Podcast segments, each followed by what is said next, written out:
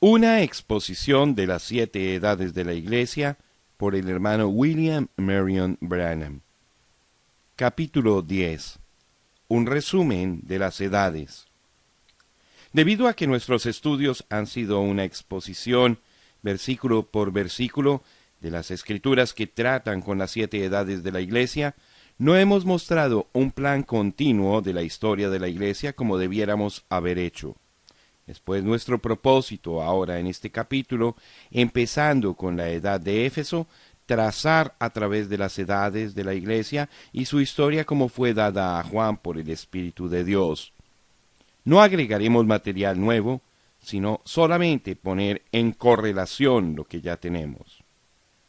De nuestros estudios ya hemos aprendido que mucha de la revelación es totalmente mal entendida porque no conocíamos previamente que la iglesia a la cual y de la cual se habla en este libro no se refiere a la iglesia pura, los escogidos, el cuerpo de Cristo, la novia, sino que se refiere al cuerpo entero de gente que se dice ser cristiano, ya sean verdaderos o nominales. Así como todo Israel no es Israel, todos los cristianos no son cristianos. Aprendimos que la iglesia es compuesta de dos vides, la verdadera y la falsa. Las dos vides son motivadas por dos clases de espíritus. Una tiene el Espíritu Santo, mientras que la otra ha sido dotada con el espíritu del anticristo.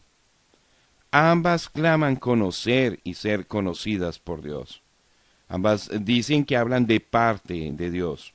Ambas creen ciertas verdades básicas y están opuestas en otras.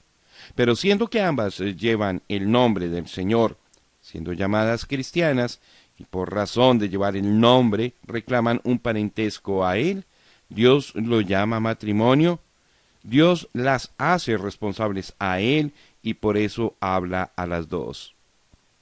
Además, aprendimos que estas dos viñas crecerían lado a lado hasta el fin de las edades, cuando las dos llegarían a madurez y serían cosechadas.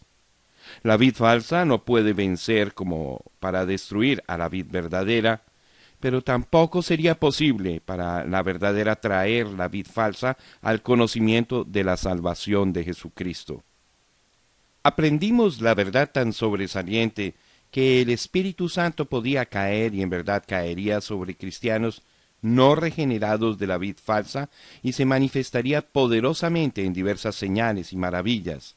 Aun como Judas tuvo un ministerio definitivo en el Espíritu Santo, aunque él fue declarado ser un diablo. Con estos fundamentos básicos a la vista, empezamos a trazar a la Iglesia a través de las siete edades. El nacimiento de la iglesia fue en el día de Pentecostés. Al primer Adán le fue dado una esposa directamente de la mano de Dios, y ella fue libre de mancha por un tiempo breve. Ahora al Cristo, el postrer Adán, también le fue dado una esposa pura y nuevecita en el día de Pentecostés, y ella se mantuvo aparte y sin mancha por un tiempo. De los demás, ninguno se atrevía a juntarse con ellos. Hechos capítulo 5 versículo 13. Y el Señor añadía cada día a la iglesia a los que habían de ser salvos. Hechos capítulo 2 versículo 47. No sabemos por cuánto tiempo continuó esto, pero un día, así como Eva fue tentada y engañada por Satanás, la iglesia fue contaminada por la entrada de un espíritu de anticristo. Y todo espíritu que no confiesa que Jesucristo ha venido en carne no es de Dios, y este es el espíritu del anticristo, el cual vosotros habéis oído que viene y que ahora ya está en el mundo. Primera de Juan capítulo 4 verso 3.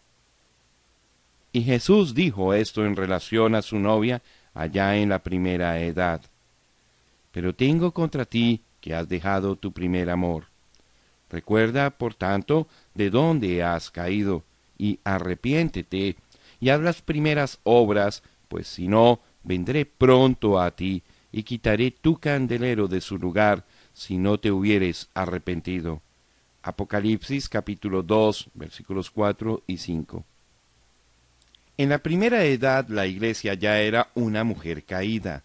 Así como Satanás conoció a Eva antes que a Adán, Ahora Satanás había engañado a la iglesia, la novia de Cristo, antes de la cena del Cordero. ¿Qué cosa tenía ella a su derredor que causó la caída? Únicamente Apocalipsis 2.6, los hechos de los Nicolaitas. La primera edad ya se había apartado de seguir solamente la pura palabra de Dios. Ellos se apartaron de Dios y su demanda de una iglesia absolutamente dependiente de Él, dependiendo enteramente de Dios para que Él cumpla su palabra principio a fin, aparte de gobiernos humanos, para seguir un sistema de nicolaísmo, lo cual significa organizar un gobierno humano dentro de la iglesia para hacer como cualquier otro gobierno, legislar para el pueblo. Hicieron exactamente igual como hizo Israel. Ellos tomaron la oportunidad de un gobierno humano en vez de la palabra y el espíritu. La muerte había entrado. Como sabemos, oímos la voz del espíritu que salió en aquella primera edad para que todos oyeran. Al que venciere daré a comer del árbol de la vida, el cual está en medio del paraíso de Dios. La iglesia ya había bebido demasiado del árbol de la muerte, vid falsa, denominacional, cuyo fin es el lago de fuego. Pero ahora ya no hay querubines con espadas encendidas para cuidar el árbol de la vida. Dios no se ausenta de la iglesia como se ausentó del huerto del Edén. No, Él estará en medio de su iglesia hasta la edad final. Y hasta aquel tiempo, Él extiende la invitación a todos para que vengan. Ahora, aquí tenemos que tener mucho cuidado. Este mensaje al ángel de la iglesia que está en Éfeso no es un mensaje a la iglesia local de Éfeso. Es más bien un mensaje para la edad. Aquella edad tenía en ella la simiente de la verdad y la simiente del error, exactamente como está ilustrado en la parábola del trigo y la cizaña. Las edades de la iglesia es el campo, y en este campo hay trigo y cizaña. La iglesia falsa se organizó y humanizó el gobierno y la palabra y peleó en contra del cristiano verdadero. La cizaña siempre prospera más que el trigo o que cualquiera otra planta cultivada. La iglesia de la cizaña creció rápidamente en esta primera edad, pero la iglesia del trigo también estaba prosperando. Para el fin de la primera edad, los hechos de los nicolaitas estaban aumentando en las iglesias locales de la vid falsa, y esto juntamente con acrecentados esfuerzos de difundir su influencia más allá de su propio cuerpo de creyentes. Su influencia fue conocida entre la iglesia verdadera porque hombres como el venerable Policarpo estaban llamándose obispos, implicando en este título una referencia que no se encontraba en la palabra. También en esa edad la iglesia había perdido su primer amor. Aquel amor fue tipificado como el amor entre esposo y esposa en el tiempo del matrimonio y en el tiempo de los primeros años de su vida conyugal. Hubo un enfriamiento de aquel amor y abandono completo hacia Dios. Pero fíjese en Apocalipsis 2.1, donde las escrituras describen al Señor Jesús en medio de su iglesia, sosteniendo los mensajeros en su mano derecha. Él no abandona la iglesia porque ella ha caído y porque la iglesia colectiva llegó a un estado de mezcla de lo verdadero con lo falso. Ella es de Él y según estos versículos en Romanos, esto es exactamente la verdad. Porque ninguno de nosotros vive para sí y ninguno muere para sí. Pues si vivimos, para el Señor vivimos, y si morimos, para el Señor morimos. Así pues, sea que vivamos o que muramos, del Señor somos. Porque Cristo para esto murió y resucitó y volvió a vivir para ser Señor así de los muertos como de los que viven. Romanos capítulo 14, versículos 7 al 9. En la cruz Él compró al mundo entero. La gente del mundo es de Él. Él es el Señor de los vivos y de los muertos en cuanto a dominio, no parentesco. y él anda en medio de aquel cuerpo que tiene entre sí la vida y la muerte. Lo que fue sembrado en la primera edad se desarrollará en la segunda y progresivamente en las demás edades hasta que llegue a madurar y luego la cosecha. Ahora, en la edad de Esmirna, estamos bajo la expectativa de la historia de la iglesia colectiva en una forma más amplia y más clara por medio de una revelación del Espíritu. En esta edad el odio de la vid falsa aumenta. Por medio del versículo 9 vemos que se han separado de la compañía de la vid verdadera. Se apartaron y se alejaron de ellos. Fueron mentirosos, se llamaban lo que no eran. Pero ¿los destruyó Dios? No, dejadlos, ambos perdurarán hasta el tiempo de la cosecha. Pero Señor, ellos deben ser aniquilados porque están destruyendo a tu pueblo, los están matando. No, dejadlos. Pero a mi novia, digo esto, sé tú fiel aún hasta la muerte, ámame aún más. Aprendimos de una manera inequívoca que esta vid falsa es la vid de Satanás. Su reunión es de él, Satanás. Ellos se reúnen en el nombre de Dios y mienten diciendo que son de Cristo. Predican, enseñan, bautizan, adoran y participan en distintos ritos que Cristo dio a la iglesia. Sin embargo, no son de Dios. Pero porque dicen que son de Dios, Dios los guardará responsables y en cada edad Él habla de ellos y a ellos. Nos hace recordar a Balaam. Él ocupaba el puesto profético. Él conocía la manera correcta de llegar a Dios, como fue mostrado en el sacrificio de los animales limpios. Sin embargo, él no fue un verdadero profeta de la palabra, porque cuando Dios le dijo que no fuera para honrar a Balac con su presencia, él de todos modos buscó la manera de ir, porque fue motivado por su deseo de oro y prestigio. Entonces Dios le dejó ir. La perfecta voluntad de Dios dio lugar a la voluntad permisiva de Dios por razón del deseo del corazón de Balaam. Dios dijo claramente, Ve, pues. ¿Cambió Dios su modo de pensar? No, Señor. Aunque Balaam fue la voluntad de Dios, se cumplió. Balaam no anuló la voluntad de Dios. De todas maneras se cumplió la voluntad de Dios. Fue Balaam quien salió perdiendo porque él pasó por alto la palabra. Y hoy día tenemos la misma cosa. Mujeres predicando, organizaciones, doctrinas falsas, etc., y la gente adorando a Dios, manifestando en el Espíritu, y siguiendo adelante como hizo Balaam, clamando que Dios le ha hablado aun cuando la comisión recibida es contraria a la palabra revelada. Y yo no niego que Dios les haya hablado, pero es exactamente como cuando Dios le habló a Balaam por segunda vez, sabiendo que Balaam quería el deseo de su propio corazón más que la palabra, se lo concedió, mas sin embargo, en el fin todavía viendo el cumplimiento de su propia voluntad. También hoy día Dios le dice a la gente que prosiga con el deseo de su propio corazón, porque ya ha rechazado la palabra. Pero a pesar de todo, la voluntad de Dios se cumplirá. Amén. Ojalá que usted pueda ver esto. No solamente aclarará mucho de lo que se ha visto a través de las edades, pero nos ayudará especialmente en esta última edad cuando tenemos gran cantidad de manifestaciones, bendiciones externas y cuando la época entera está tan opuesta a la voluntad revelada por la palabra de Dios. Si alguna edad recibió un mensaje de Dios fuerte y claro, fue esta. Fue y es aquella edad del Antiguo Testamento el hijo de la sierva afligirá al hijo de la mujer libre hasta que el hijo de la sierva fuera echado. Eso nos da a conocer que el odio y la blasfemia de Satanás en contra del verdadero cristiano vendrá a través de un grupo de gente que es cristiano, falso y nominal.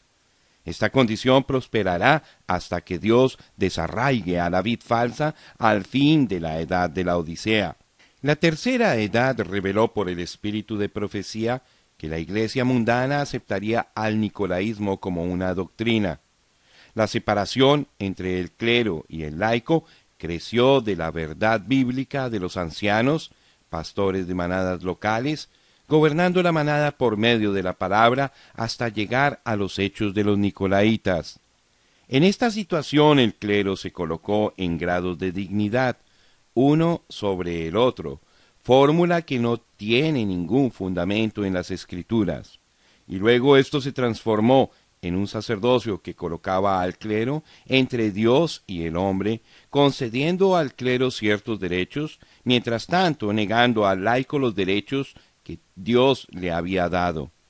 Eso fue usurpación. En esta edad llegó a ser una doctrina. Fue establecido en la iglesia como si fuera palabra de Dios, lo cual no lo era en ninguna manera. Pero el mismo clero lo llamó la palabra de Dios, y en eso la doctrina fue anticristo. Siendo que el gobierno humano no es nada menos que política, la Iglesia llegó a estar mezclada en la política. Esta ligadura fue muy del agrado de un emperador, dictador, quien unió la política de la Iglesia con la política del Estado y por la fuerza estableció la Iglesia falsa, la religión falsa de Satanás, como la religión verdadera y por medio de distintos edictos de muchos emperadores hallamos a la iglesia falsa con poder del Estado, destruyendo la vid verdadera aún más ávidamente.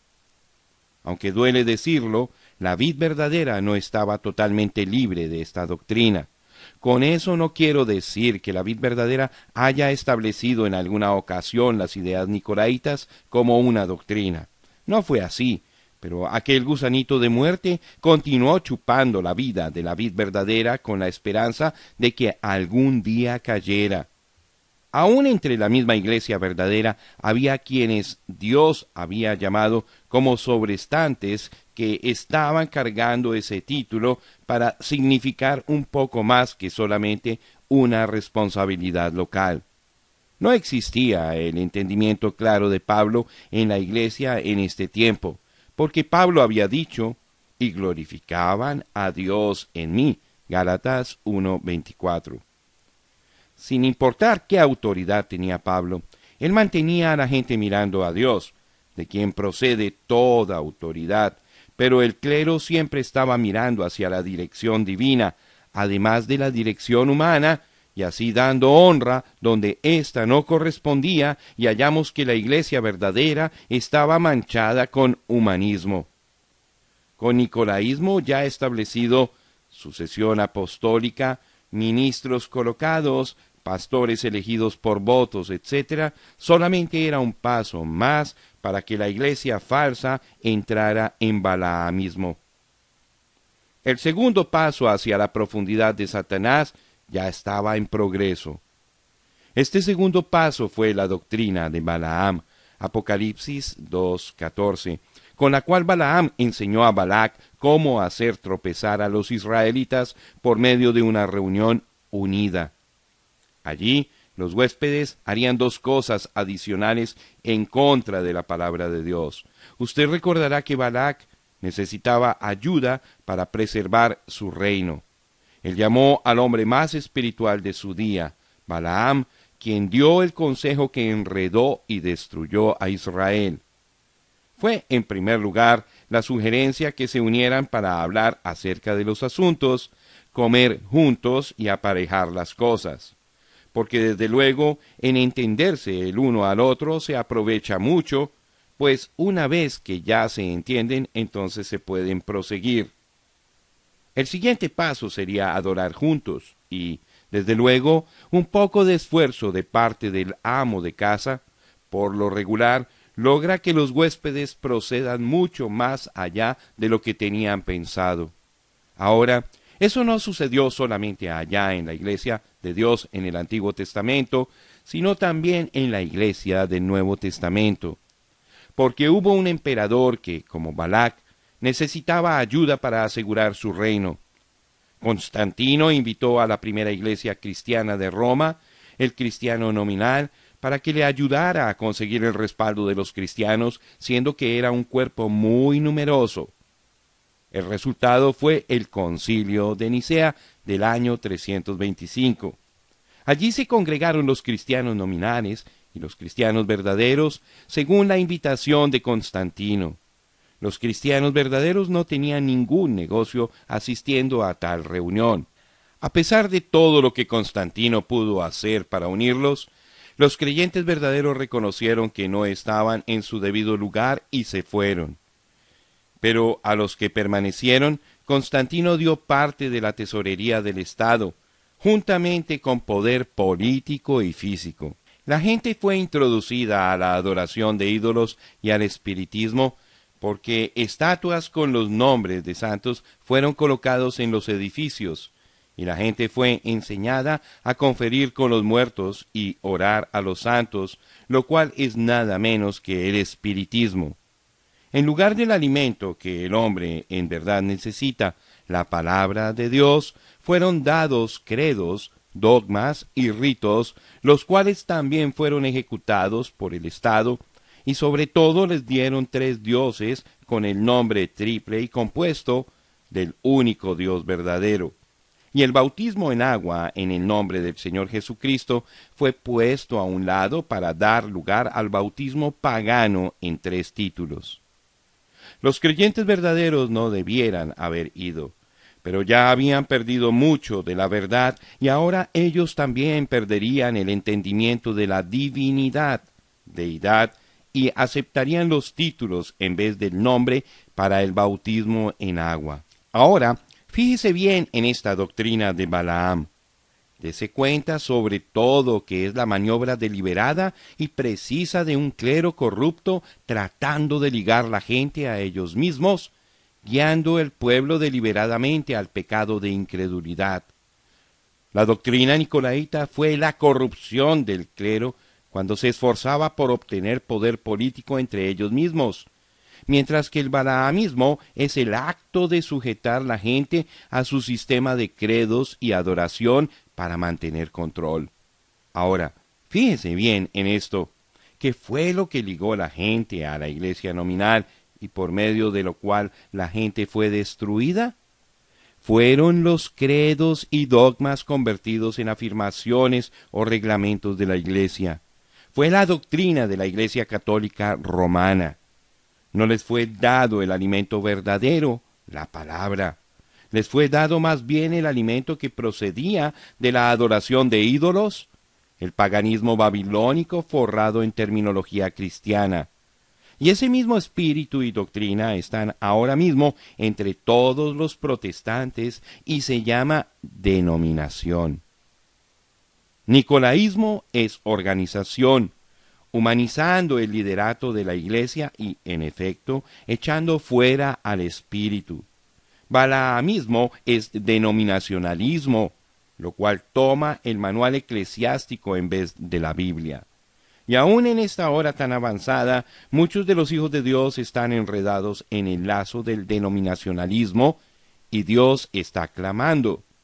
Salid de ella, pueblo mío, para que no seáis partícipes de sus pecados, ni recibáis parte de sus plagas. Apocalipsis capítulo 18, verso 4. ¿Ve usted? Ellos son ignorantes. Pero si el rapto llegara a suceder en este mismo instante, la ignorancia no sería ninguna excusa en el juicio de Dios por estar en las filas del enemigo. Esto del clero organizándose por grados jerárquicos hasta llegar a una cabeza, un presidente, es una manifestación del espíritu del anticristo. No importa cuán maravilloso y necesario parezca. Es nada menos que el razonamiento humano tomando el lugar de la palabra. Y cualquier persona que esté en las denominaciones organizadas está en el mero centro del sistema del anticristo Ahora, déjeme decir esto para aclarar este detalle. Yo no estoy en contra de la gente, estoy en contra del sistema. Con la unión del Estado y la Iglesia, todo quedaba preparado para las edades del oscurantismo. Y por cierto, por mil años la Iglesia entró en la profundidad de la oscuridad, conociendo la profundidad de Satanás. Cuando cualquier gente religiosa acepta el nicolaísmo y el balaamismo, y además tiene el respaldo del poder político, físico y económico, hay un solo camino en que puede seguir, y ese camino conducirá directamente a la doctrina de Jezabel. Ahora, ¿por qué decimos esto? Porque como vimos en el estudio de la cuarta edad, Jezabel fue una Sidonia, la hija de Etbaal, quien fue el sacerdote rey de Astarte, y él era un asesino. Esta mujer se casó con Acab, rey de Israel, por conveniencia política. Entonces se apoderó de la religión de la gente y asesinó a los levitas y edificó templos en donde mandó a la gente que adoraran a Astarte, Venus y a Baal, el dios del sol. Ella redactó las enseñanzas y ordenó a sus sacerdotes que las proclamaran, y ellos a su vez mandaron a la gente que las aceptaran. Allí puede usted ver lo que la iglesia nominal fue en las edades del oscurantismo. Se apartaron completamente de la palabra de Dios, con la excepción de los nombres y títulos de la divinidad y unos pocos fundamentos escriturales. Torcieron lo poco que sacaron de la Biblia, cambiando su significado. Su colegio de obispos y otros escribieron voluminosos discursos, sus papas se declararon infalibles y dijeron que recibían revelación de Dios y hablaban al pueblo de parte de Dios. Todo esto se les enseñaba a los sacerdotes, quienes, por medio del temor, hicieron que la gente lo creyera. Disentir, diferencia de opinión, era muerte o excomunión, lo cual podía ser aún peor que la muerte. Ahora fue la iglesia con la voz asegurada la que se apoderó de la situación, y locos con el poder, bebieron la sangre de los mártires hasta que los verdaderos cristianos quedaron casi exterminados y no quedaba casi nada de la palabra, y muy poca manifestación del Espíritu Santo. Pero la vid verdadera luchó y sobrevivió. Dios fue fiel hacia la manada pequeña, y a pesar de lo que Roma quizás haría con sus cuerpos, Roma no podía matar al espíritu dentro de ellos, y la luz de la verdad siguió brillando, respaldada por el poder del Espíritu Santo. Aquí quiero traer una observación muy iluminante. Los hechos y las doctrinas de los Nicolaitas, la doctrina de Balaam y la enseñanza de la falsa profetisa Jezabel no constituyen tres espíritus ni son tres fundamentos espirituales. Estas tres únicamente son las diversas manifestaciones del mismo espíritu mientras baja de una profundidad a otra. Realmente es el espíritu organizacional del anticristo en sus tres distintas etapas. Ya una vez que el clero se había separado y organizado, oprimieron a la gente, guiándola y uniéndola también a la organización. Esta organización estaba basada sobre los credos y los dogmas que ellos enseñaban a la gente en vez de la palabra pura de Dios. Los ritos y las ceremonias aumentaron en la adoración, y dentro de poco tiempo este sistema era completamente un poder diabólico y militante que se esforzó por controlar todo por medio de la persuasión de discursos o por la fuerza literal recibió su energía de sus mismas profecías falsas y no de la palabra de Dios. Ahora era absolutamente anticristo, aunque vino en el nombre de Cristo. Después de lo que parecía ser un tiempo sin fin, durante el cual la verdad seguramente tenía que morir, hubo hombres quienes empezaron a protestar la infamia de la Iglesia católica romana porque por ninguna exageración de la imaginación podía Dios estar en tales enseñanzas y en tal conducta. Estas protestas fueron pasadas por alto y murieron por falta de atraer la atención, o fueron sofocadas por Roma. Pero entonces Dios, en su gracia soberana, mandó a un mensajero con el nombre de Martín Lutero para empezar una reforma. Él obró en una situación donde la Iglesia Católica Romana había obtenido tanto poder que estaba al punto de ahorcarse con ese mismo poder. Cuando Lutero predicó justificación por la fe, por primera vez en muchos siglos la vid verdadera empezó a crecer de una manera abundante. La iglesia nominal había utilizado el poder del Estado para respaldarla, pero ahora aquel mismo poder estaba empezando a irse en contra de ella. Y aquí es donde Lutero cometió su error, juntamente con los demás creyentes verdaderos. Permitieron que el Estado los mantuviera, por lo tanto esta edad no avanzó mucho en la palabra. Pero gracias a Dios que llegó hasta donde pudo. Pero por cuanto confió en gran manera en el poder político, esa edad terminó en organización. Y este mismo grupo, que en la generación de Lutero se había separado de la vid falsa, ahora había vuelto para ser una hija de la ramera porque entró directamente al nicolaísmo y al balaamismo. Esta edad tuvo muchas divisiones dentro de sí misma. Aún la historia prueba que estaban lejos de la vid verdadera, porque allí se encuentra cómo se perseguían unas a otras, y a veces aún hasta la muerte. Mas hubo unas pocas personas entre ellas, como siempre las ha habido en cada edad. Nos regocijamos en esta edad por esta razón. La reforma había empezado. No fue una resurrección, sino una reforma. Tampoco fue una restauración, pero el grano de trigo que había muerto allí en Nicea y que se había podrido en las edades del oscurantismo, ahora sacó un renuevo de verdad, significando que en algún tiempo futuro en el fin de la edad de la Odisea, inmediatamente antes de la venida de Jesús, la iglesia volvería a ser una novia de la simiente de trigo, mientras que la cizaña sería cosechada y quemada en el lago de fuego. Siendo que la quinta edad había traído una gran diseminación de la palabra por medio de la imprenta, la sexta edad con eficacia aprovechó de esto. Esta edad fue la segunda etapa de la restauración y como hemos dicho ya antes, fue la edad de la inflorescencia. La educación abundaba. Esta fue la edad de hombres intelectuales, quienes amaban y servían a Dios. Abundaban misioneros y la palabra rodeó al mundo. Fue una edad de amor fraternal, fue una edad de la puerta abierta, fue la última edad de larga duración, porque después de ella vendría la edad de la Odisea, la cual sería muy corta. La vid verdadera prosperó en esta edad como en ninguna otra respecto a números en la iglesia local y en el exterior. Esta edad trajo hombres santos a la primera fila. La vid verdadera creció y la vid falsa disminuyó. Donde quiera que fue la vid verdadera, Dios dio luz, vida y felicidad.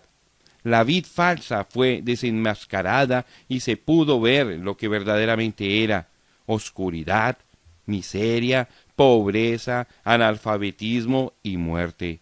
Y así como la vid falsa en su día de poder no pudo aniquilar a la vid verdadera, tampoco podía la vid verdadera traer de nuevo la vid falsa a Jesucristo.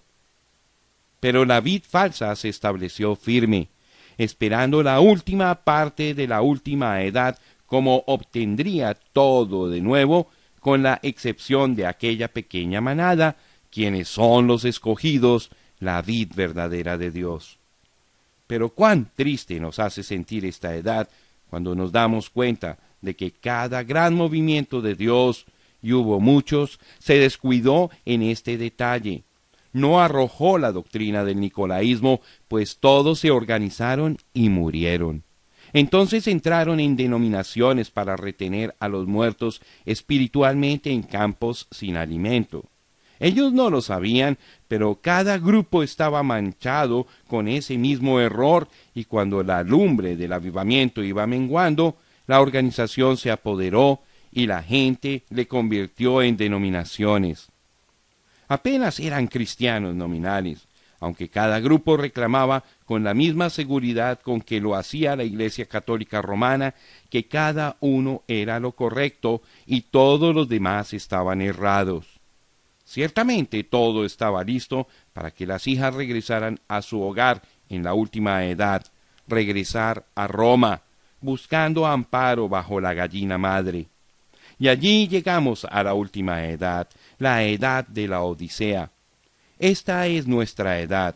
Sabemos que es la última edad porque los judíos ya están de nuevo en la Palestina. No importa cómo llegaron, la cosa es que allí están. Y este es el tiempo de la cosecha. Pero antes de que pueda haber una cosecha, tiene que haber madurez, un tiempo en que ambas vides maduren. La edad luterana fue la primavera, la edad de Wesley fue el tiempo del verano, tiempo de crecimiento, y la edad de la Odisea es el tiempo de la cosecha, cuando se junta la cizaña para hacer quema y el trigo para el Señor. ¿Ha notado usted que en el tiempo de la cosecha hay una aceleración de la madurez y a la vez un estancamiento en el crecimiento hasta que ya no se nota el crecimiento? ¿No es eso exactamente lo que estamos viendo en estos días? La vid falsa está perdiendo miles que terminan con los comunistas y varias otras creencias. Sus números no están aumentando como quisieran que pensáramos. Su dominio de la gente no es lo que era y en tantos casos asistencia a la iglesia es solamente una exhibición. ¿Y qué de la vid verdadera? ¿Está creciendo? ¿Dónde están aquellas enormes cantidades de gente que siguen viniendo a los avivamientos y responden a la invitación? En la mayor parte no vienen en una actitud emocional o deseosos de algo físico en vez de algo verdaderamente espiritual? ¿No es esta edad semejante al día en que Noé entró en el arca y se cerró la puerta, pero Dios conservó el juicio por siete días? Ni una sola alma fue literalmente convertida a Dios en aquellos siete días de silencio. Sin embargo, es el tiempo de la cosecha. Entonces tienen que llegar a la escena en esta edad aquellos quienes traerán el trigo y la cizaña a la madurez. La cizaña ya está madurando con gran rapidez bajo maestros corruptos quienes apartan a la gente de la palabra. Pero el trigo también tiene que madurar, y a él, el trigo, Dios está mandando el profeta mensajero con el ministerio vindicado para que sea aceptado por los escogidos. Ellos le escucharán así como la primera eh, iglesia escuchó a Pablo, y madurarán en la palabra hasta llegar a ser la novia de la palabra, y las poderosas obras serán halladas en ellos, las cuales siempre acompañan a la fe y la palabra pura. Los grupos de la iglesia falsa se juntarán en un concilio mundial de iglesias. Este concilio mundial de iglesias es la imagen edificada a la bestia. Después vi otra bestia que subía de la tierra, y tenía dos cuernos semejantes a los de un cordero, pero hablaba como dragón, y ejerce toda la autoridad de la primera bestia en presencia de ella, y hace que la tierra y los moradores de ella adoren a la primera bestia, cuya herida mortal fue sanada. También hace grandes señales, de tal manera que aún hace descender fuego del cielo a la tierra delante de los hombres. Y engaña a los moradores de la tierra con las señales que se le ha permitido hacer en presencia de la bestia, mandando a los moradores de la tierra que le hagan imagen a la bestia que tiene la herida de espada y vivió y se le permitió infundir aliento a la imagen de la bestia para que la imagen hablase e hiciese matar a todo el que no la adorase. Y hacía que a todos, pequeños y grandes, ricos y pobres, libres y esclavos, se les pusiese una marca en la mano derecha o en la frente, y que ninguno pudiese comprar ni vender, sino el que tuviese la marca o el nombre de la bestia o el número de su nombre. Aquí hay sabiduría. El que tiene entendimiento cuente el número de la bestia, pues es número de hombre, y su número es 666. Apocalipsis capítulo 13 versículos 11 al 18. Ahora recuerde, fue Roma pagana imperial la cual cayó por la espada pero fue curada de su llaga de muerte cuando se unió con la Iglesia cristiana nominal de Roma e incorporó el paganismo al cristianismo y en eso llegó a ser el Santo Imperio Romano, el cual habría de permanecer hasta que viniera Jesús para destruirlo. Pero Roma no está luchando sola. Sus hijas están a su lado y ella obtendrá autoridad absoluta por medio del Concilio Mundial de Iglesias. Esto puede parecer muy imaginativo para muchos, pero en realidad está a plena vista para todos, porque las iglesias están aún ahora controlando la política y en el tiempo oportuno manifestarán exactamente cuán enorme es aquel control. Este movimiento ecuménico terminará con Roma siendo la cabeza, aunque la gente no se lo ha imaginado así. Esto es correcto, porque en Apocalipsis 17, versos 3 al 6, la palabra dice que la ramera, misterio Babilonia, está sentada sobre la bestia. Ella está controlando el último, o sea, el cuarto imperio. Esta iglesia romana lo está haciendo. Con el sistema mundial de iglesias bajo su dominio, Roma tendrá el control y esta imagen, el sistema de iglesias, será obediente a Roma porque Roma controla el oro del mundo. Entonces, toda la gente tendrá que pertenecer al sistema mundial de iglesias o estar a la interperie, a la misericordia de los elementos, porque no podrán comprar ni vender sin la marca de la bestia en la mano o en la frente. La marca en la frente significa que tendrán que aceptar la doctrina del sistema mundial de iglesias, la cual es el trinitarismo, etc. Y la marca en la mano significa cumplir con la voluntad de la iglesia mundial. Con este gran poder los sistemas eclesiásticos perseguirán a la novia verdadera. Esta imagen tratará de prohibir que la novia predique y enseñe, etc. Sus ministros serán prohibidos de dar consolación y verdad a los que la necesiten. Pero antes de que el anticristo en persona se apodere completamente de este sistema mundial de iglesias, la iglesia verdadera será quitada de este mundo para estar con el Señor. Dios recogerá a su novia para la gran cena del Cordero. Ahora, siendo que este último capítulo es dedicado para trazar las dos iglesias y los dos espíritus desde Pentecostés hasta la consumación de cada cual, tomaremos estas últimas páginas para mostrar esto en la edad de la Odisea.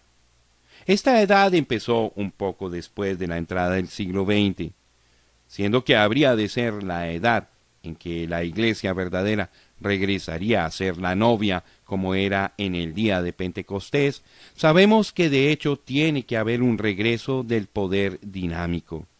Los creyentes sintieron esto en sus espíritus y comenzaron a clamar a Dios para que Él les diera un nuevo derramamiento como hubo en el primer siglo. Lo que parecía ser la respuesta vino cuando muchos empezaron a hablar en lenguas y a manifestar dones del Espíritu. Entonces fue creído que esto era lo que por tanto tiempo se había esperado, la restauración. No fue eso, porque la lluvia tardía solamente puede venir después de la lluvia temprana, la cual es la lluvia de primavera, o sea, la lluvia de enseñanza. Entonces la lluvia tardía es la lluvia de la cosecha. ¿Cómo podía esto ser la cosa real cuando todavía no había venido la lluvia de enseñanza? El profeta mensajero, quien habría de ser enviado para instruir a la gente y convertir los corazones de los hijos a los padres pentecostales, todavía no había venido. Entonces, lo que se pensaba que era restauración y la vivificación final para el rapto todavía no había venido. En todo esto hubo una mezcla de los injustos participando de bendiciones espirituales y manifestaciones del Espíritu Santo, como he mostrado anteriormente. También en eso hubo poder diabólico, siendo que hubo hombres bajo el control de demonios, aunque parecía que nadie se daba cuenta de esto. Y luego, para probar que esto no era lo verdadero, esta gente, aun antes de aparecer la segunda generación, se organizó, y escribió sus doctrinas no basadas en las escrituras, y edificaron sus paredes así como hizo cada grupo anteriormente. Recuerde, Judas estaba sobre la tierra al mismo tiempo que estaba Jesús. Cada uno procedió de distintos espíritus y al morir cada uno fue a su propio lugar. El espíritu de Cristo Después vino a morar sobre la iglesia verdadera y el espíritu de Judas vino a morar sobre la iglesia falsa. Vi cuando el Cordero abrió uno de los sellos y oí a uno de los cuatro seres vivientes decir como con voz de trueno, ven y mira. Y miré, y aquí un caballo blanco, y el que lo montaba tenía un arco, y le fue dada una corona, y salió venciendo y para vencer. Cuando abrió el segundo sello, oí al segundo ser viviente, que decía, ven y mira. Y salió otro caballo bermejo, y al que lo montaba le fue dado poder de quitar de la tierra la paz, y que se matasen unos a otros, y se le dio una gran espada. Cuando abrió el tercer sello, oí al tercer ser viviente que decía, ven y mira y miré, y aquí un caballo negro, y el que lo montaba tenía una balanza en la mano. Y oí una gran voz de en medio de los cuatro seres vivientes que decía, dos libras de trigo por un denario y seis libras de cebada por un denario, pero no dañes el aceite ni el vino. Cuando abrió el cuarto sello, oí la voz del cuarto ser viviente que decía, Ven y mira. Miré, y aquí un caballo amarillo, y el que montaba tenía por nombre muerte, y el Hades le seguía, y le fue dada potestad sobre la cuarta parte de la tierra, para matar con espada, con hambre, con mortandad y con las fieras de la tierra. Apocalipsis capítulo 6 versículos 1 al 8. Fíjense cómo aquel espíritu de Judas regresó como jinete sobre un caballo blanco. Fue blanco y tan parecido a lo real, así como Judas se parecía a Jesús. Le fue dada una corona al jinete del caballo blanco. ¿Cómo? Aquel espíritu ahora estaba en el líder del sistema nicolaíta y él era el papa con una triple corona y se sentaba como Dios en su templo, llamándose el vicario de Cristo. Si vicario de Cristo quiere decir en vez de Cristo o en lugar de o de parte de Dios, entonces el Papa mismo se estaba llamando el Espíritu Santo, o mejor dicho, estaba echando fuera al Espíritu Santo para actuar en su lugar. Ese era el espíritu de Judas en él haciendo eso. Ve usted cómo conquistó, saliendo victorioso y para conquistar. Cristo no hizo así. Todos los que vinieron a él ya estaban predestinados por el Padre. Y así continuó aquel espíritu, y algún día literalmente llegará a encarnarse en un hombre quien encabezará el concilio mundial de las iglesias, así como hemos estado diciendo.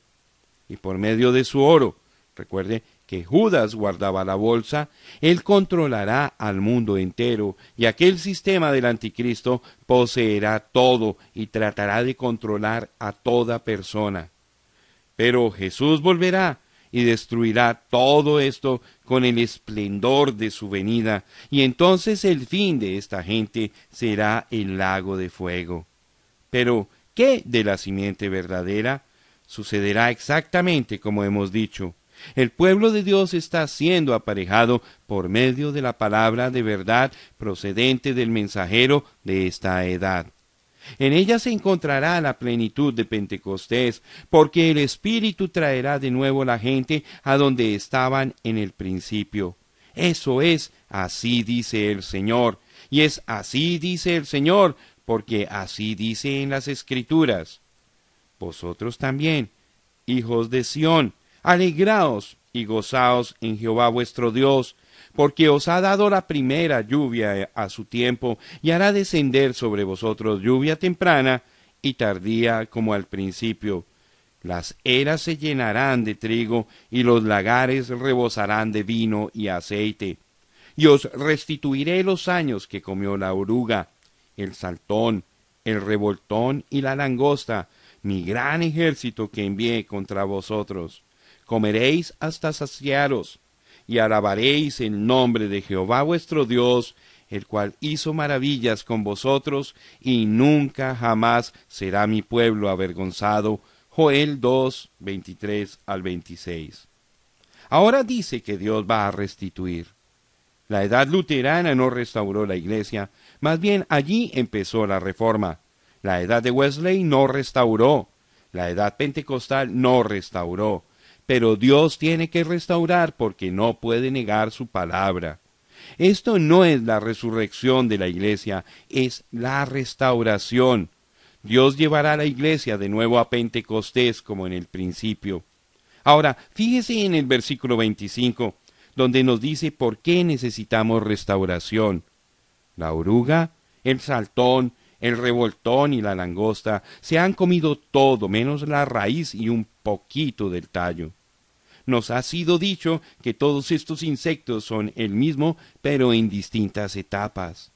Eso es correcto. Son el espíritu del anticristo manifestado en la organización, en la denominación y en la falsa doctrina a través de las edades. Ya que el tallo y la raíz serán restaurados, Dios no va a sembrar una iglesia nueva, sino que va a traer su planta original de nuevo a simiente original. Lo está haciendo, como dice en el versículo 23, por medio de la lluvia de enseñanza o temprana. Enseguida vendrá la lluvia de la cosecha o fe para el rapto. Por lo tanto, en estos mismos días estamos en cumplimiento completo de Mateo 24, 24 porque se levantarán falsos cristos y falsos profetas, y harán grandes señales y prodigios, de tal manera que engañarán, si fuera posible, aun a los escogidos. ¿Y quiénes son los que se esforzarán por engañar a los escogidos? El espíritu del anticristo en los falsos ungidos de estos últimos días. Estos falsos ya han venido en el nombre de Jesús, reclamando que han sido ungidos por Dios para los últimos días. Son los falsos Mesías, seres ungidos. Claman que son profetas, pero ¿son uno con la palabra? Jamás. Le han agregado o quitado. Nadie niega que el Espíritu de Dios esté sobre ellos manifestándose en dones. Pero como Balaam, todos tienen sus programas, hacen sus súplicas para obtener dinero, ejercen los dones, pero niegan la palabra o la pasan por alto por temor de que una controversia pueda aminorar sus probabilidades de obtener más abundantes ganancias. Sin embargo, predican la salvación y liberación por medio del poder de Dios, así como Judas, con un ministerio conferido por Cristo pero porque son de la simiente contraria, consecuentemente tienen un espíritu contrario motivándolos. ¿Religiosos? ¡Ay! ¡Ay! ¡Ay! Brillan aún más que los mismos escogidos en cuanto a celo, pero es el celo de la Odisea, no el de Cristo, porque van en busca de las multitudes, los programas y las señales sobresalientes en su medio predican la segunda venida de Cristo, pero niegan la venida del profeta mensajero, aunque en cuanto a poder y señales y la verdadera revelación, Él los deja a todos en la oscuridad. Oh sí, este espíritu falso, que en los últimos días es tan semejante al verdadero, solamente puede ser conocido por su desvío de la palabra, y cuando se descubre que es antipalabra, siempre regresa al argumento que ya explicamos como falso. Obtenemos resultados, tenemos que ser de Dios. Ahora, antes de terminar, quiero traer este pensamiento. A través de todo el libro hemos estado hablando acerca de que la simiente de trigo fue sembrada, luego brotaron dos hojitas, luego la inflorescencia y finalmente la espiga verdadera. Puede ser que algunos estén pensando que hemos dicho que los luteranos no tuvieron al Espíritu Santo por razón de que su enseñanza básica fue la justificación. También puede ser que algunos estén dudando en cuanto a los metodistas, etc. No, señor, no estamos diciendo eso. No estamos hablando de los individuos, o sea, la gente, sino de la edad. Lutero tuvo el Espíritu de Dios pero su edad no fue la edad de la restauración completa por medio de otro derramamiento como en el principio. Fue lo mismo con Wesley, Booth, Knox, Whitfield, Brainerd, Jonathan Edwards, Mueller, etc. Ciertamente ellos fueron hombres llenos del Espíritu Santo, pero la edad en que cada uno vivió no fue la edad de restauración, ni tampoco fue ninguna otra edad sino esta última edad, la del oscurecimiento completo y apostasía. Esta es la edad de la apostasía y también la edad de la restauración. Es la edad en que se termina el ciclo. Con esta edad todo se acaba. Entonces, así concluimos las siete edades de la Iglesia, diciendo solamente lo que el Espíritu dijo a cada edad. El que tiene oído, oiga lo que el Espíritu dice a las iglesias. Yo sinceramente creo que el Espíritu de Dios nos ha estado hablando, no solamente enseñándonos las verdades de las edades, pero también ha estado obrando fielmente con corazones de individuos para que ellos se rindan a Él. Esa es la razón de todo predicar y enseñar, porque es en el predicar y en el enseñar de la palabra que las ovejas oyen la voz de Dios y le siguen. Ni por un momento traigo yo un mensaje a las gentes con la intención de que me sigan a mí, o que se unan a mi iglesia, o que vayan a comenzar algún compañerismo u organización. Nunca he hecho eso y no lo haré ahora. En esas cosas no tengo interés, pero sí tengo interés en las cosas de Dios y de su pueblo, y si puedo lograr una sola cosa, entonces estaré satisfecho. Esa cosa es ver establecida una verdadera relación espiritual entre Dios y los hombres por medio de la cual los hombres llegan a ser nuevas criaturas en Cristo, llenos de su espíritu y viviendo de acuerdo a su palabra. Yo invito, ruego y aconsejo que todos oigan su voz en esta ocasión y rindan sus vidas completamente a Él, aun como confío en mi corazón que le he entregado mi todo. Dios le bendiga y que su corazón se regocije en su venida.